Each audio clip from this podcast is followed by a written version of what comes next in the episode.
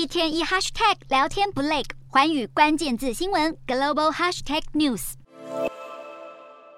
美国哥伦比亚广播公司 CBS 招牌节目六十分钟特别飞到台湾，聚焦诡谲的台海局势，其中一段少不了谈及护国神山台积电。